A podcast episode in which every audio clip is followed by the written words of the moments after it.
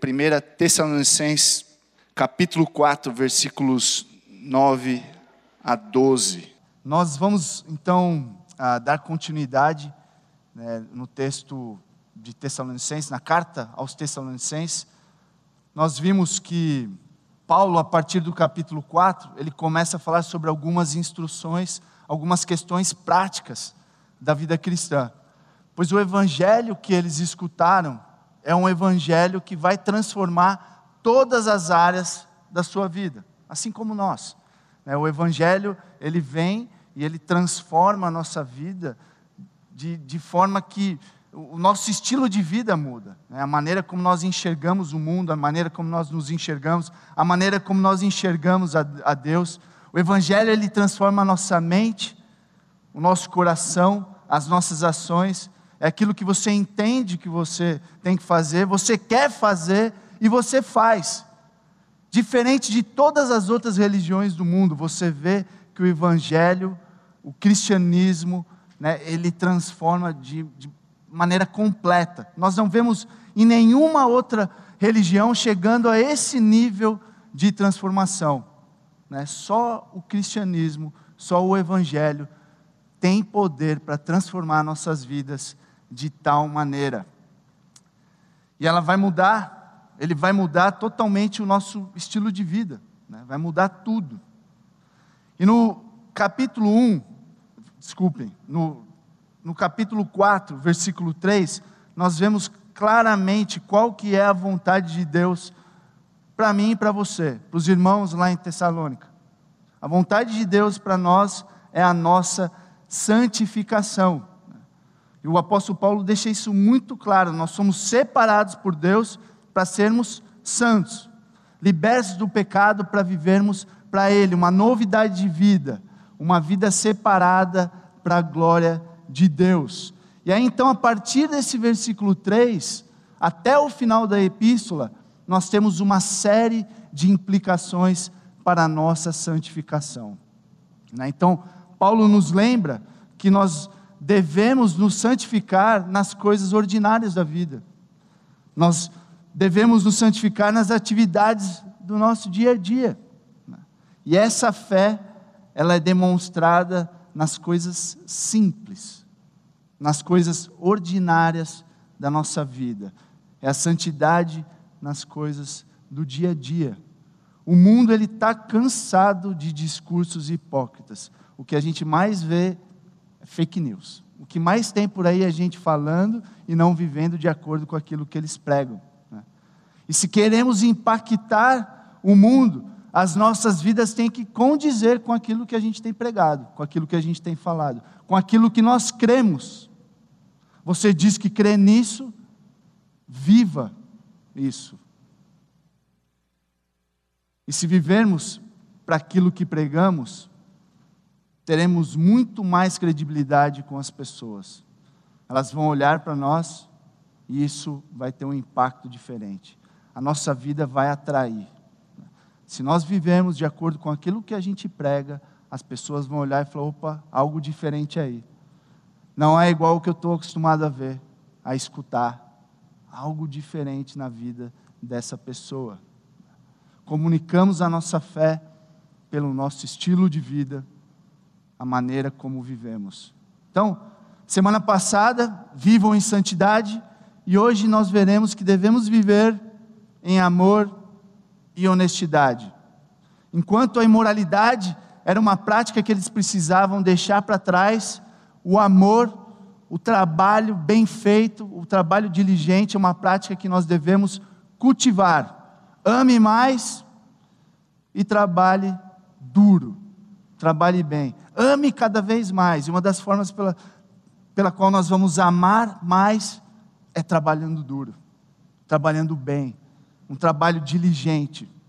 E eu quero ler com vocês então, 1 Tessalonicenses, capítulo 4, versículos 9 a 12. Quatro versículos. No tocante ao ao amor fraternal, não há necessidade de que eu vos escreva, porquanto vós mesmos estáis por Deus instruídos que deveis amar-vos uns aos outros, E na verdade, estáis praticando isso mesmo para com todos os irmãos em toda a Macedônia. Contudo, vos exortamos, irmãos, a progredirdes cada vez mais e a diligenciardes por viver tranquilamente, cuidar do que é vosso e trabalhar com as próprias mãos, como vos ordenamos, de modo que vos porteis com dignidade para com os de fora e de nada venhais a precisar. Vamos orar? Senhor, muito obrigado, porque nós estamos aqui. Isso é um milagre, Pai. Um povo reunido em Seu nome para escutar a Sua palavra. E que bênção, Pai, enquanto nós estávamos louvando ao Senhor, lembrar de tantas coisas que o Senhor já fez por nós e colocar no nosso coração, enraizar no nosso coração as promessas que ainda o Senhor há de derramar sobre a vida de cada um e, e como um todo, como o povo de Deus aqui reunido, espalhado em todo esse mundo, Pai. Muito obrigado por esse privilégio. E, Pai, nós pedimos que o Senhor continue falando ao nosso coração, que o Senhor fale por meio dessa palavra, que o Senhor me use como um instrumento para que possamos sair daqui edificados, exortados, instruídos e encorajados a viver uma vida que te agrada. E é em nome de Jesus que nós pedimos. Amém. Amém. Então, o evangelho da graça, ele é manifestado no amor crescente e no trabalho diligente em benefício do próximo. O evangelho ele será proclamado pela maneira como nós vivemos, como nós amamos uns aos outros e como nós trabalhamos. Eu confesso que ao ler esse texto, esse trecho curto, quatro versículos, eu fiquei surpreso com algumas coisas. Eu fui pego de surpresa. Talvez você fale, não, eu já sabia disso. Mas nós vamos caminhar e, e teve coisas ali, eu vou chamar a sua atenção, que eu falei, puxa, eu acho que eu já preguei contra isso.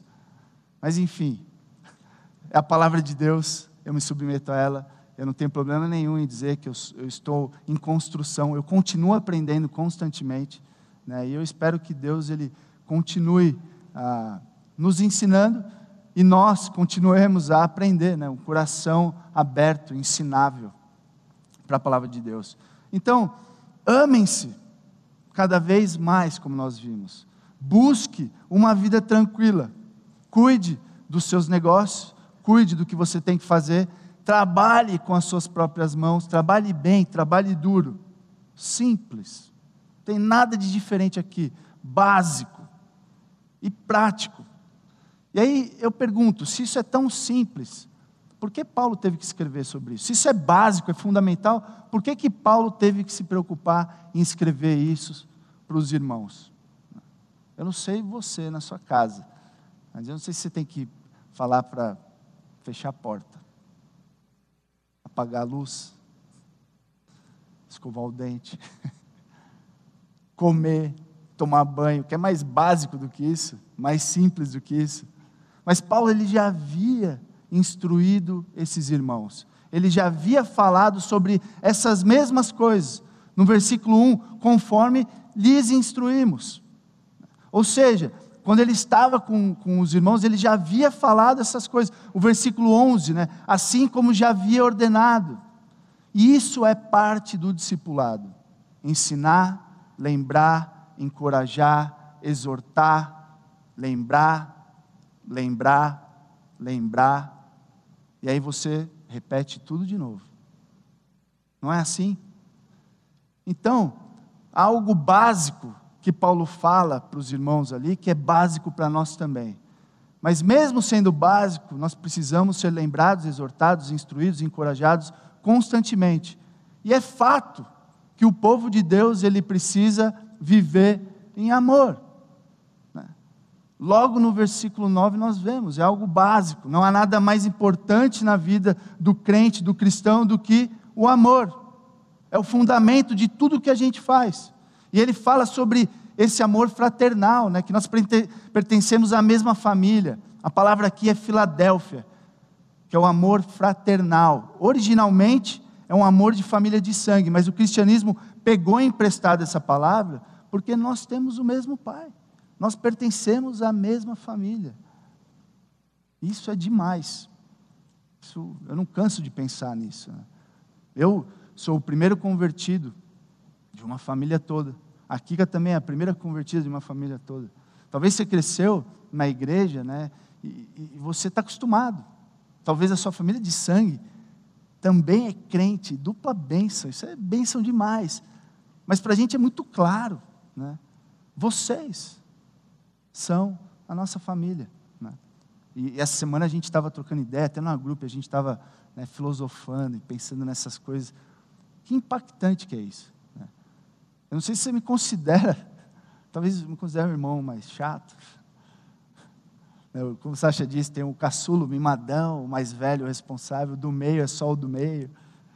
Mas eu considero vocês minha família.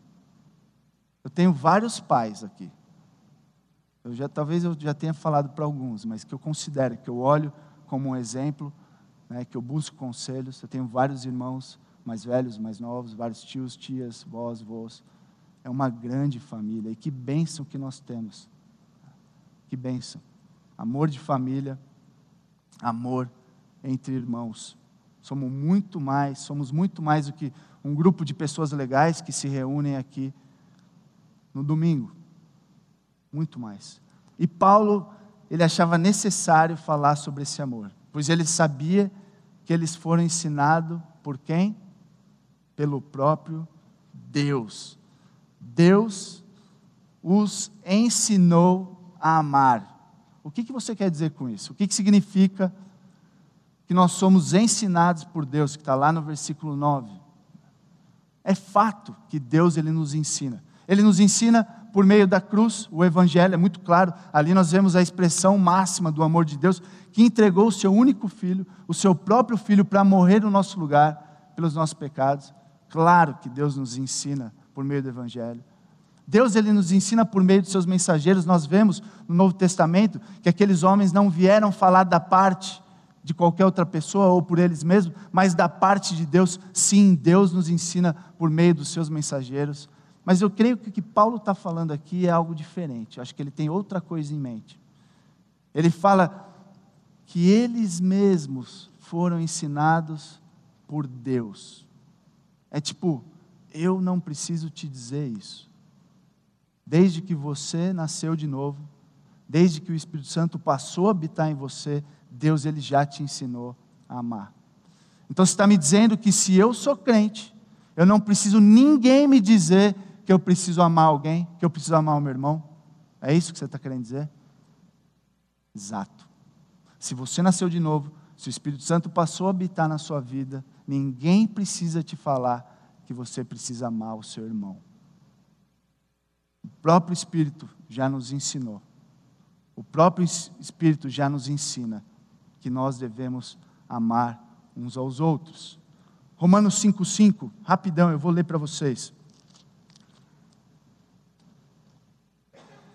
E a esperança não nos decepciona, porque Deus derramou o seu amor em nossos corações, por meio do Espírito Santo que ele nos concedeu. Somos ensinados pelo Espírito Santo. Ele passa a morar em nós e ele nos ensina a amar. E se eu não sou crente? O que acontece?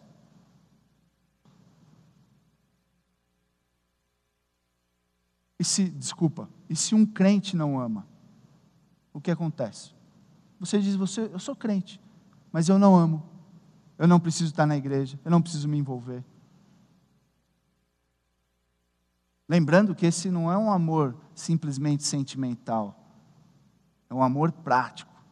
Claro que nós temos experiências, né? esse amor fraternal, ele mexe com as nossas emoções. Mas o que Paulo está dizendo aqui é um amor que arregaça as mangas, um amor prático, um amor sacrificial. E se um crente não ama? Sem chance. Não tem como um crente não amar. Crentes irão amar, faz parte da nossa natureza. Peixes nadam, aves voam, abelhas produzem mel. Crentes amam. Crentes amam. 1 João 2,9. Vamos lá comigo. Primeiro livro de João, capítulo 2, versículo 9. Quem afirma estar na luz, mas odeia seu irmão, continua nas trevas. Capítulo 3, versículo 14. Sabemos que já passamos da morte para a vida porque amamos nossos irmãos.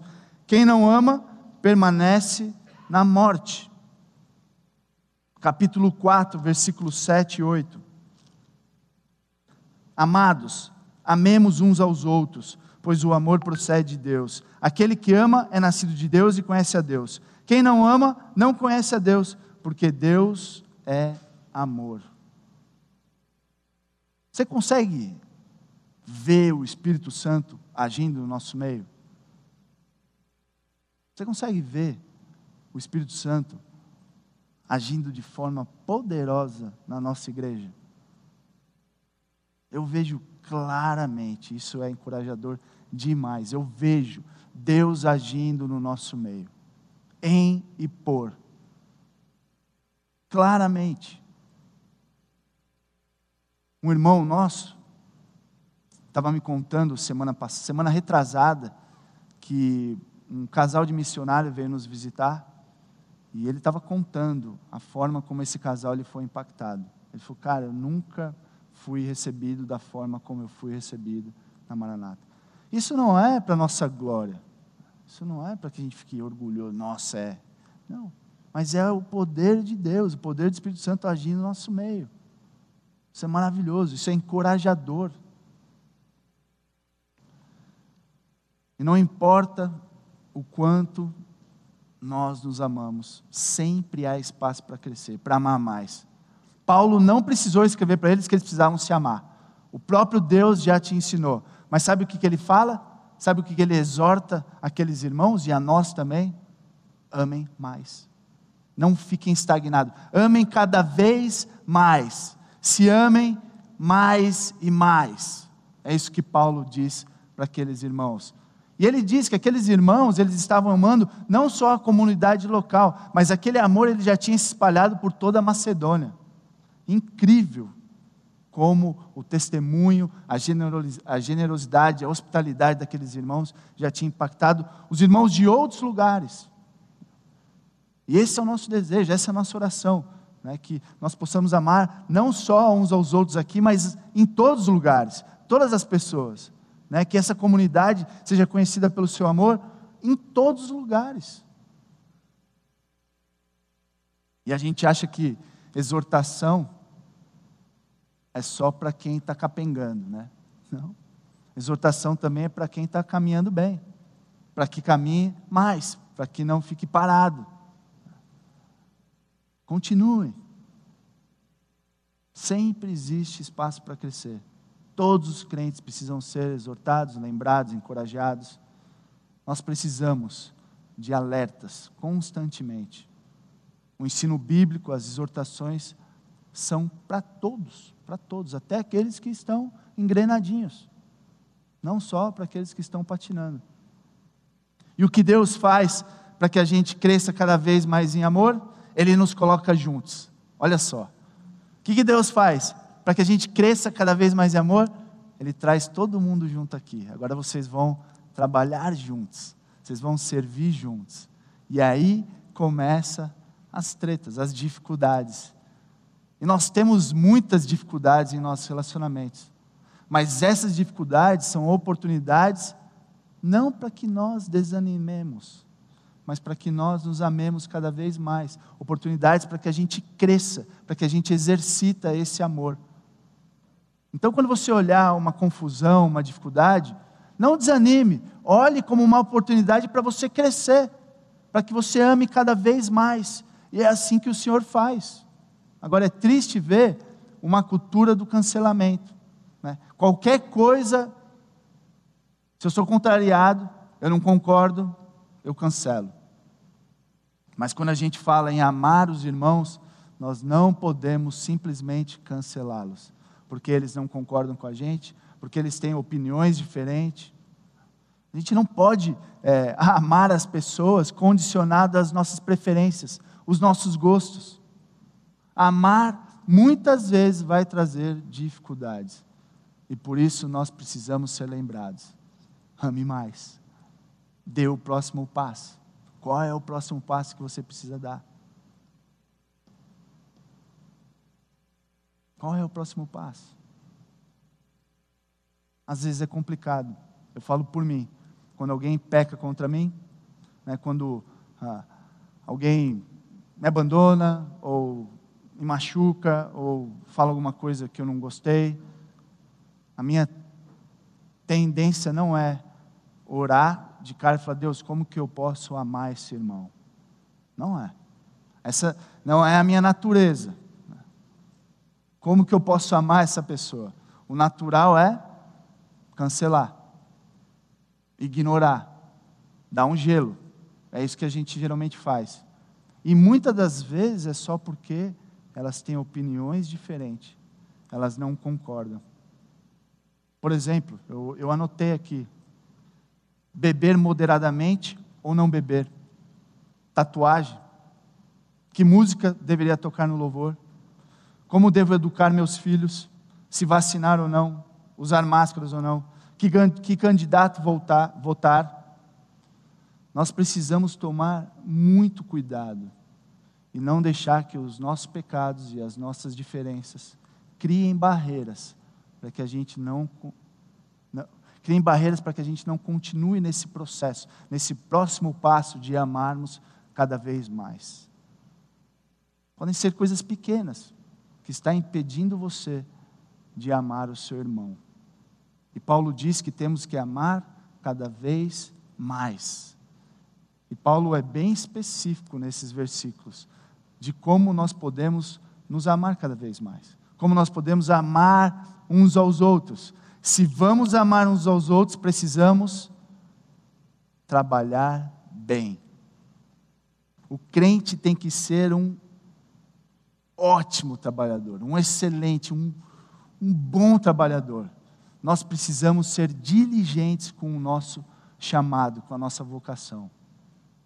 Agora, é importante dizer que eles estavam largando os seus deveres. Né? No contexto da carta, fica muito claro que eles estavam largando os seus afazeres, porque eles estavam achando que Cristo estava voltando. E Cristo está voltando. A volta de Cristo é iminente, ninguém sabe quando vai voltar. Mas eles, é, era tão, eles estavam tão impactados com essa verdade que eles estavam deixando seus afazeres de lado, eles estavam abandonando o seu trabalho. Se Cristo está voltando, por que, que eu vou me preocupar com as coisas do dia a dia? Por que, que eu vou me preocupar com coisas menos importantes? Por que, que eu vou trabalhar se eu posso estar pregando o Evangelho? Eu posso estar levando essa mensagem que salva o homem pecador para as pessoas. E eles estavam extremamente impactados, isso estava criando uma tensão grande, sou até espiritual, mas havia uma tensão que estava atrapalhando o testemunho deles, não só com a galera de dentro da igreja, mas com os de fora também.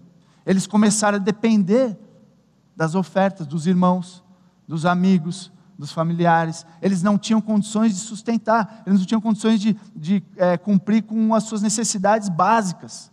Então eles começaram a depender dos outros e a se tornarem um peso para a igreja e para a sociedade.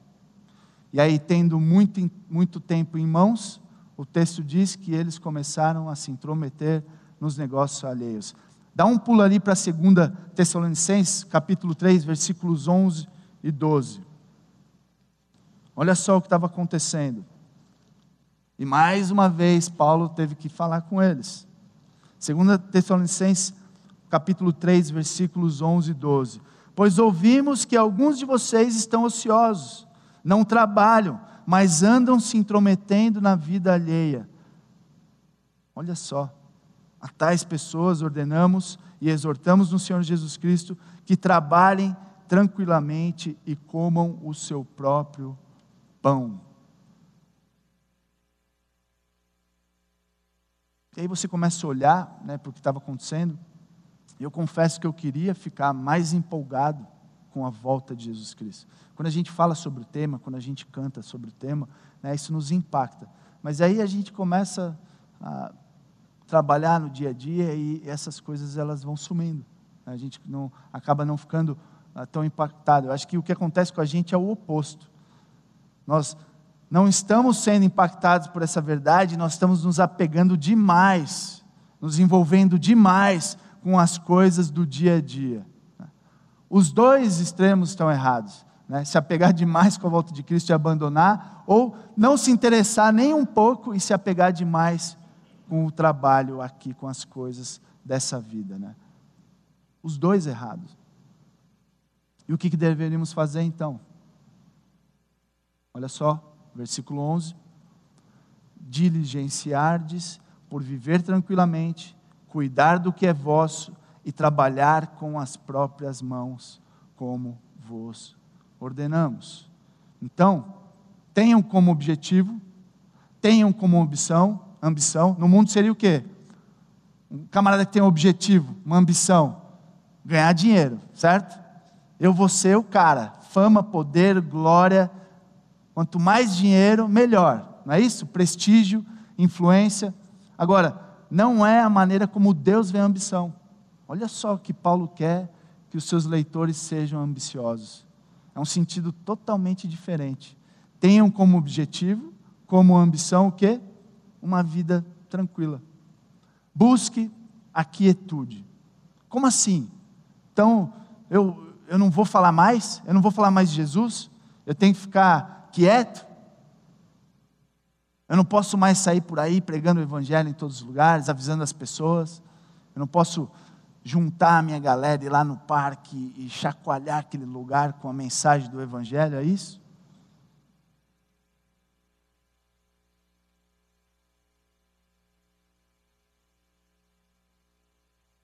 Você pode falar. O texto não diz que você não pode falar.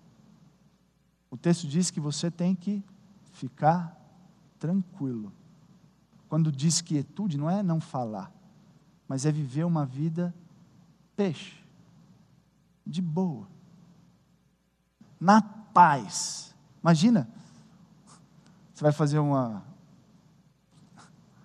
uma entrevista no trabalho, aí o chefe fala, meu, qual que é o seu objetivo, a sua ambição? Então, eu estou pensando em ficar de boa. Eu quero, eu quero viver relax, na paz.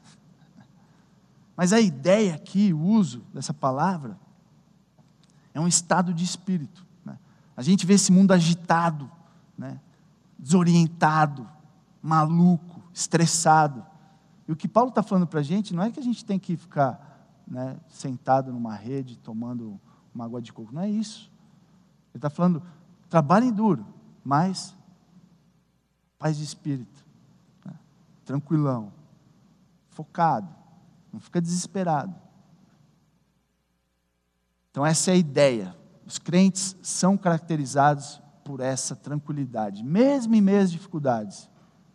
Paz de espírito, não correndo igual doido.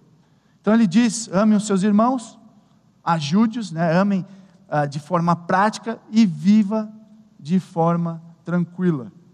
E ele diz: cuide dos seus próprios negócios. Não quer dizer que a gente não possa exortar ninguém. Agora, eu não falo mais com ninguém, eu vou cuidar dos meus negócios, eu não posso encorajar, exortar, instruir. Não é isso que Paulo está falando. É, alguém pode ler isso e falar: pô, Paulo, você está falando para eu cuidar do meu negócio, então por que você está me falando isso? Você deveria cuidar dos seus negócios então. Não é isso. De novo, eles, por terem deixado o seu trabalho, pode ser que estava sobrando muito tempo na mão e eles começaram o quê? A se intrometer na vida dos outros se intrometer na vida alheia. E nós vimos lá em 2 Tessalonicenses 3,11, né? 1 Tessalonicenses 5,14 também, Paulo diz: advirtam os ociosos, pessoas que ficam botando o bedelho aonde não foram chamadas. Mas eu só queria ajudar. Ele não sabia o que estava fazendo, então eu fui lá e eu me intrometi. Não, Cuide dos seus negócios, trabalhe diligentemente, tranquilamente, cuidando dos seus próprios negócios e não dos negócios dos outros. Então, o que, que ele está falando aqui é não se envolver de uma forma destrutiva, intrometida, ficar focando na responsabilidade dos outros. E hoje em dia, com a internet, as mídias sociais, fala aí, é muito fácil. Ficar bisbilhotando, cuidando da, da vida dos outros. Às vezes as pessoas ficam até focadas no, nas coisas pequenas, mas fica ali, né? Olha só isso, olha só aquilo. E aí começam as fofocas. Pode ser até mesmo no ministério. Estou servindo, mas a pessoa vive cuidando dos negócios alheios. Pode virar um foco de fofoca, julgando e cuidando da vida dos outros. Olha só o que 1 Pedro, capítulo 4, versículo 15 diz: Se sofrerem, porém, que não seja por matar, roubar, causar confusão ou intrometer-se em assuntos alheios. Os irmãos ociosos começavam a se intrometer na vida das pessoas e a trazer problemas. Cuide dos seus próprios negócios. E agora ele vai dizer, por último, trabalhe com as suas próprias mãos. Trabalhe duro. Versículo 11. Se quisermos amar mais e melhor, precisamos ficar em paz, tranquilos, cuidar dos nossos próprios negócios e trabalhar com nossas próprias mãos. Os crentes devem ser bons trabalhadores. Nós devemos trabalhar bem, nós devemos ser conhecidos pelo trabalho. Os camaradas que mais trabalham, que trabalham bem, com excelência, é assim que nós devemos proclamar o Evangelho. A maneira como nós tra trabalhamos vai dizer muito sobre a pregação que nós carregamos. Crentes devem ser trabalhadores. Agora, é claro que existem exceções, né? questões de saúde, algumas circunstâncias que estão além das nossas forças, mas, no geral, trabalhar bem, trabalhos com a mão Claro que não é a única forma de trabalhar. Eu acho que Paulo ele está usando aqui especificamente para combater a maioria dos gregos que menosprezavam o trabalho manual. Para eles o trabalho digno era o quê? Artes, pregação, né, ensino. Trabalho manual era para os escravos. Agora, não é assim que as pessoas enxergam os trabalhos manuais hoje? como inferiores. Agora, e para Deus? Todo o trabalho é honroso. Todo o trabalho. Ele é honroso para Deus. O cristianismo sempre dignificou o trabalho. Por exemplo, Paulo trabalhava com as mãos, ele era fazedor de tendas. O próprio Jesus Cristo trabalhava com as mãos. Então, os crentes deveriam ser os melhores trabalhadores. O trabalho ele honra a Deus. Você deve vir acordar segunda-feira e dizer: Uhul, é segunda-feira, eu vou trabalhar. Só não vale amanhã, porque amanhã é feriado. Né? Só uhul, amanhã. É. Nós devemos trabalhar com excelência, nós devemos gostar de trabalhar. O problema é que nós temos uma visão errada do, sobre o trabalho, né? uma deficiência errada na teologia do nosso chamado, da nossa vocação. Esse é o problema. E nós temos que enxergar o nosso trabalho com as lentes do Evangelho. Nós devemos enxergar nosso trabalho da maneira como Deus enxerga. E por isso eu quero te dar três exemplos da importância de um trabalho diligente, de um trabalho bem trabalhado. Primeiro, ele agrada a Deus. Segundo, ele ajuda o próximo. E terceiro, ele atrai o perdido. Eu coloquei de propósito o agrada, ajuda e atrai. Você lembrar as três letras A. E aí eu fui pesquisar o que isso significa para fazer um, uma outra analogia, eu desisti. Mas lembrem disso. Agrada, ajuda e atrai. Se você quer trabalhar de uma maneira que agrada a Deus, lembre-se disso. Primeiro, ele agrada a Deus. Olha só, vamos de, no, de volta ali no capítulo 4, 1 Tessalonicenses 4, o versículo 1. Quanto ao mais, irmãos, já os instruímos acerca de como viver a fim de agradar a Deus. Então, agora Paulo está começando a parte prática da carta e ele está dizendo: agora eu vou instruir vocês de como vocês devem agradar a Deus. Né? Os versículos 3 a 8, que nós vimos semana passada, como nós fazemos isso com a nossa sexualidade. E no versículo 11, como nós fazemos isso, como nós agradamos a Deus com o nosso trabalho. Então, existe uma maneira que trabalhamos que agrada a Deus. Agora, por que, que esse trabalho tem esse valor? Porque nós fomos feitos para Ele. Deus colocou Adão no jardim, lembra? Gênesis 2,15. Colocou ele para o quê? Cultivar e guardar. Para trabalhar, para servir, proteger tudo aquilo que ele fez. Deus colocou o homem para trabalhar. E mesmo depois da queda, muitos acham que aí o trabalho se torna uma maldição.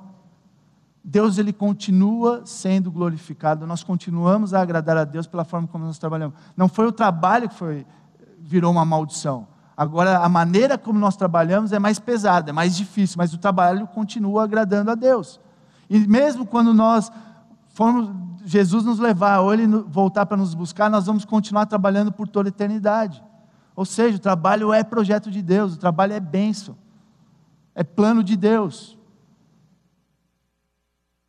E tudo que a gente faz, quer seja bater uma laje, ou um sermão, lavar uma louça, ou carpinar, não interessa o que você faça, se você faz bem, como se fosse para o Senhor, você o agrada.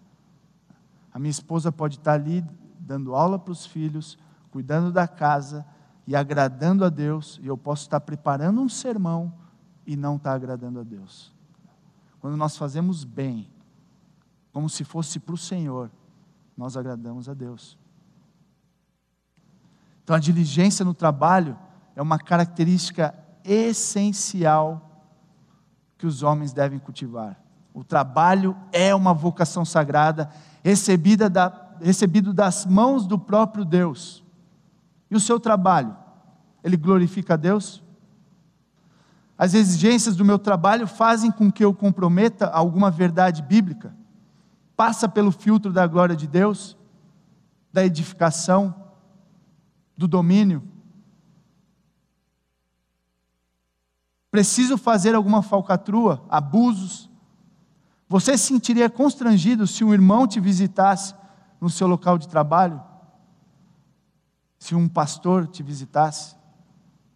Surpresa, pô, vim almoçar com você. Meu trabalho honra a Deus com integridade. O nosso objetivo, de segunda a sexta, ou sábado às vezes, domingo, é agradar a Deus com tudo que a gente faz. O nosso chefe, o nosso patrão é o próprio Deus. Isso não é demais? Isso é libertador, né? Você acordar e trabalhar e falar assim: o meu patrão é o meu Deus. Eu presto conta para o meu Deus. E se o seu patrão é o seu Deus, e você entender tudo que ele fez por você, meu, como que você vai trabalhar? Pensa aí. Você não quer viver para o louvor do mundo. Se o mundo está te aplaudindo e te reconhecendo, mas Deus não, reconsidere o que você tem feito, as suas escolhas, o seu trabalho. Colossenses 3,17, 1 Coríntios 10, 31 diz, fica muito claro, né, que tudo que a gente faz, qualquer coisa que a gente vai fazer, tem que ser para a glória de Deus.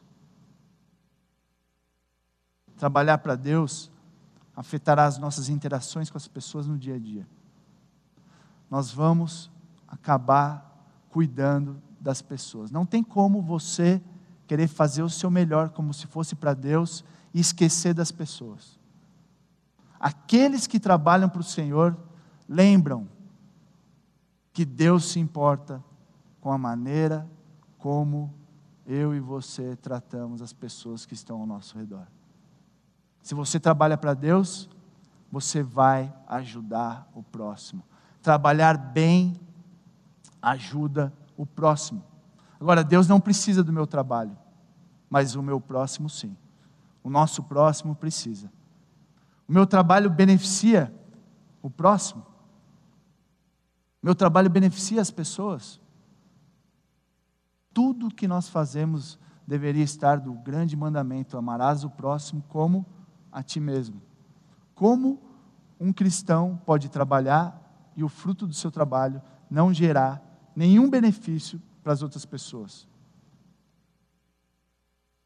Como?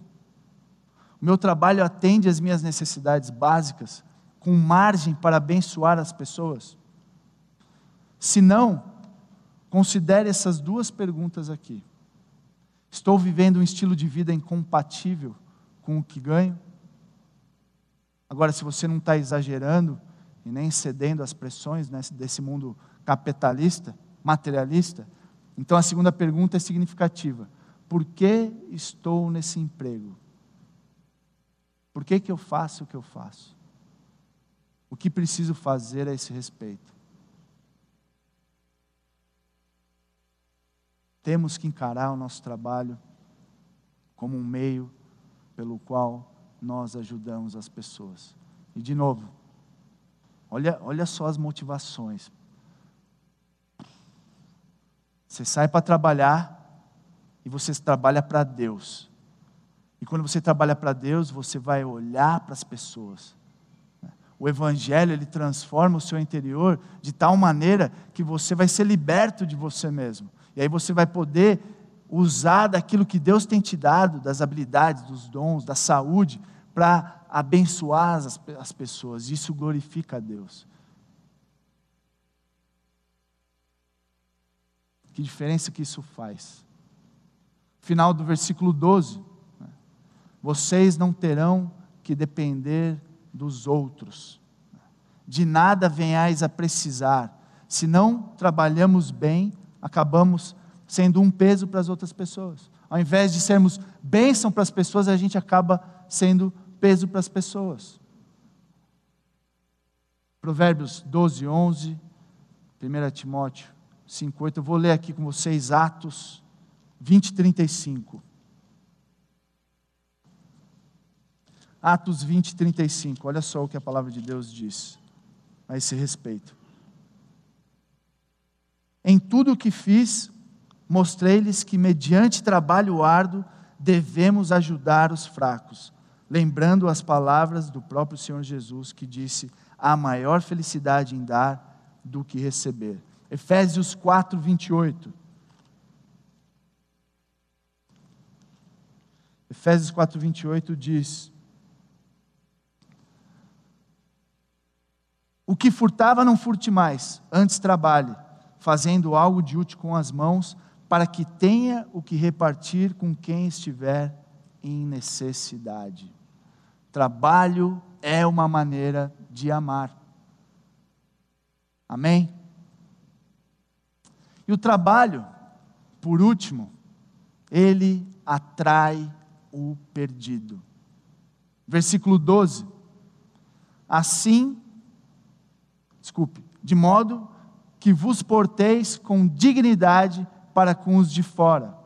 A NVT diz: assim os que são de fora respeitarão seu modo de viver.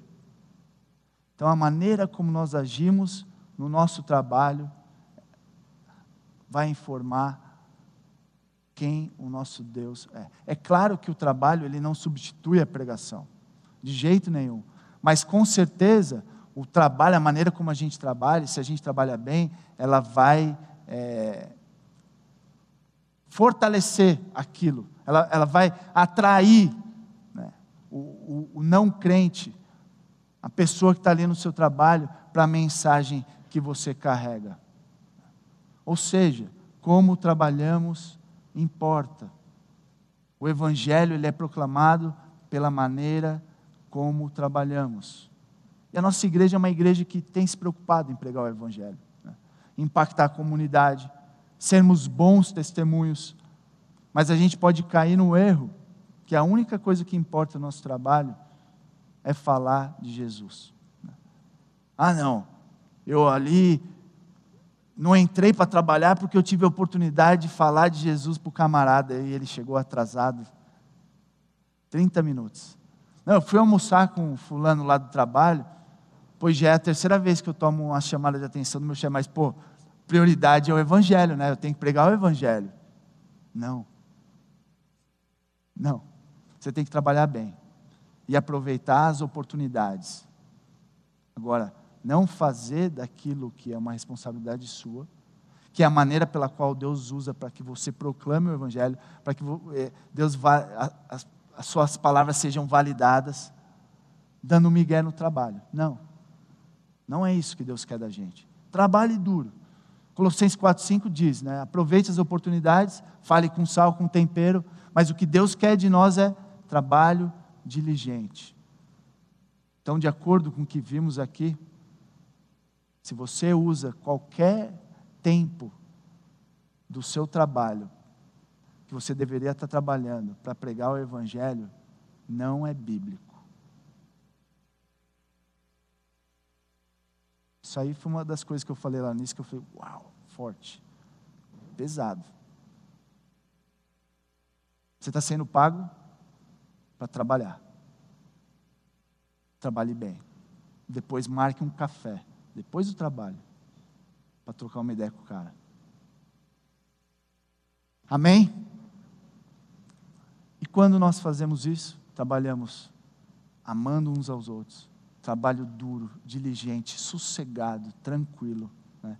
Quantas pessoas estão se intrometendo uma na vida da outra, não estão cuidando dos seus negócios, você está lá trabalhando firme.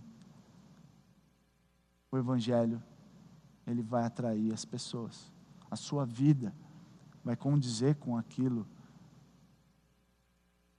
que está de acordo com a Bíblia. Paulo diz que a maneira como trabalhamos tem um papel significativo sobre como as pessoas enxergam o Evangelho. Você quer impactar as pessoas no trabalho? Chega mais cedo. Faça além do que te pedem. Trabalhe com excelência. Seja flexível, esteja atento às necessidades das pessoas, mesmo que você tenha que sofrer o prejuízo muitas vezes.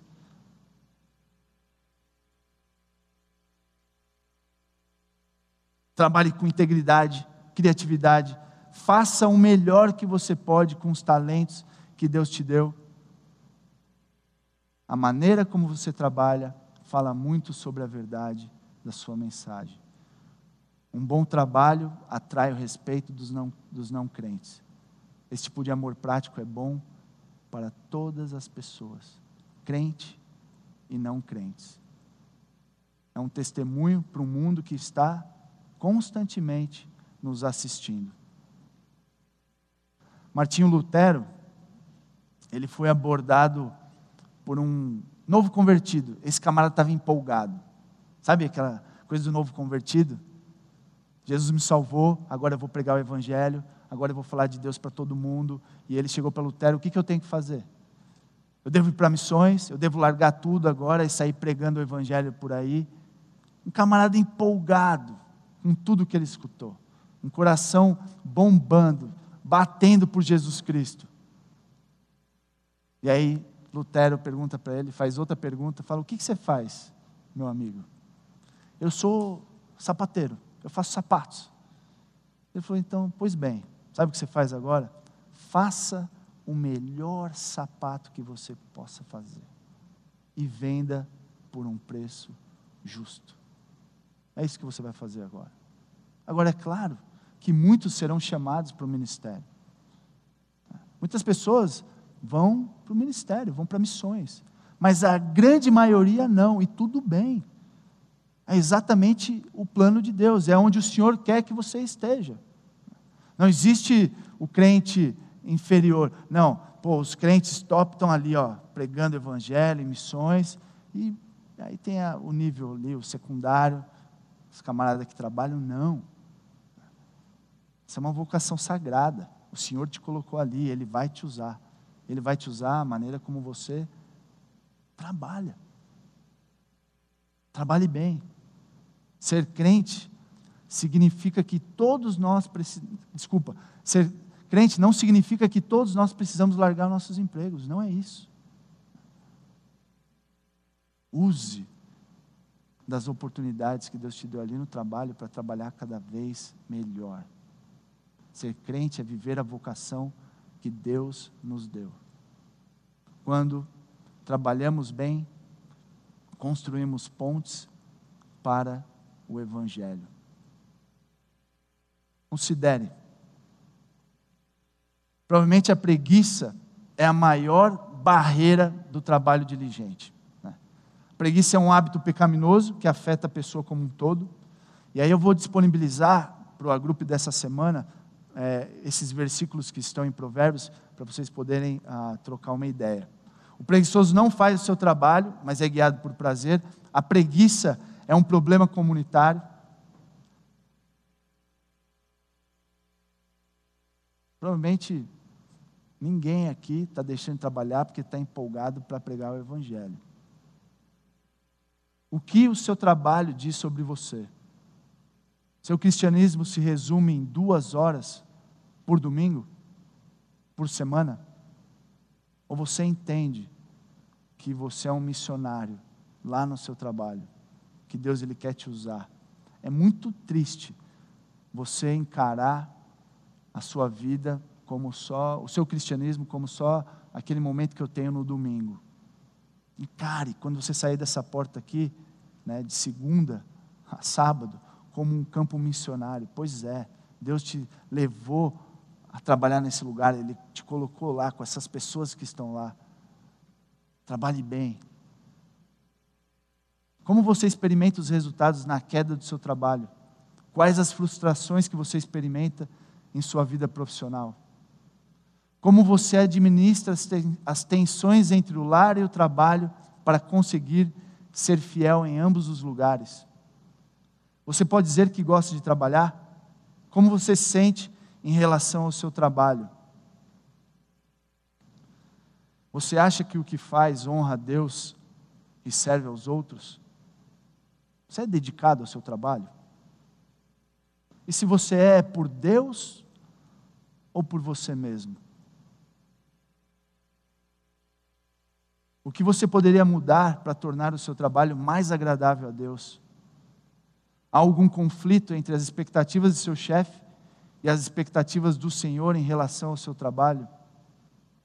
Como você lida com eventual tensão entre os dois? Pessoal, nós somos chamados a produzir, produzir, e não somente consumir. E se você ainda está na escola, como que você está se preparando para o seu futuro trabalho? Agora, pense nessas exortações, né? Trabalhar mais, amar mais, se alegrar com o trabalho.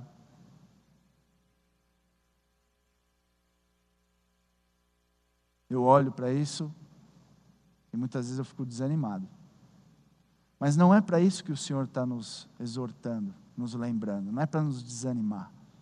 Na verdade, é para nos alertar, para nos lembrar para nos encorajar. Quem faz isso? Quem pode fazer isso? Só existe uma pessoa que trabalhou duro, de verdade, perfeitamente, para que eu e você pudesse trabalhar mais e melhor, para que eu e você pudesse amar mais e mais. E essa pessoa é Jesus Cristo. Então existe uma excelente notícia para nós uma boa notícia: Jesus Cristo, Ele veio morrer por todos os nossos pecados. E essas coisas que a gente faz ou deixa de fazer não é qualquer coisa, não é besteira. A Bíblia diz que o salário do pecado é a morte. Jesus, ele morreu e ele derramou o seu sangue por todas essas coisas. É muito sério. Mas graças a ele, que nos amou tanto, que veio para que eu e você pudesse ter esperança. Então, em Cristo Jesus, a gente pode confessar e falar: Senhor, eu não amo como eu tenho que amar. Eu não amo. Senhor, eu muitas vezes eu murmuro no trabalho, eu não quero trabalhar. Senhor, muitas vezes eu trabalho para ter uma grana para curtir eu eu e mais eu. Mas, Senhor, obrigado, porque Jesus Cristo veio por todos esses pecados. E o seu sangue é suficiente para cobrir todos eles, todos os meus pecados, passado, presente e futuro. E nele, eu tenho esperança. Na força dele, por meio dele, eu tenho esperança de levantar, sacudir a poeira, confessar o meu pecado, me arrepender de tudo isso que eu tenho feito que não agrada o Senhor, não beneficia o meu próximo, não proclama quem Deus é para as pessoas que não conhecem e colocar a esperança nele mais uma vez. Então, que na terça-feira, não na segunda, a gente se lembre que um trabalho diligente, né, ele glorifica a Deus, ele agrada a Deus. Trabalho diligente, ele beneficia o próximo, as pessoas que estão ao nosso redor. Um trabalho diligente, ele atrai aqueles que não conhecem a Jesus. O Evangelho transforma as nossas vidas para crescermos em amor e trabalharmos cada vez mais. O mesmo Evangelho que um dia nos salvou, ele continua nos transformando, para que a gente ame, ame, ame, trabalhe, trabalhe, trabalhe. O Evangelho da graça é manifestado no amor crescente e no trabalho diligente em benefício do próximo. Que Deus use a maneira como nós nos amamos, como nós amamos as pessoas, que Deus use a maneira como nós trabalhamos para que mais e mais pessoas cheguem a essa família maravilhosa. Amém? Senhor, muito obrigado por essa lembrança. Muito obrigado que o Senhor nos lembra de coisas do dia a dia. E nós precisamos, Pai, ser lembrados. Muito obrigado porque nós temos a maior motivação de todas. Muito obrigado que o próprio Espírito nos ensina a amar. Obrigado porque o Evangelho continua a nos transformar. Obrigado porque nós temos tudo o que nós precisamos para trabalhar diligentemente, de forma tranquila, cuidando dos nossos negócios, trabalhando duro e cuidando das pessoas que estão ao nosso redor. Pai, louvado seja o seu santo nome, porque até nas coisas do dia a dia, as coisas que para o mundo muitas vezes é insignificante, o Senhor se importa. Obrigado que o Senhor cuida de todas as áreas, o Evangelho transforma cada centímetro da nossa vida. E Pai, nós queremos, com tudo que nós somos e em tudo que nós formos fazer, glorificar o Seu nome. Louvado seja o Seu santo nome, Pai, por essa noite. Muito obrigado pela Sua palavra. E nós agradecemos por tudo, pedindo também no nome precioso do nosso Senhor Jesus Cristo. Amém.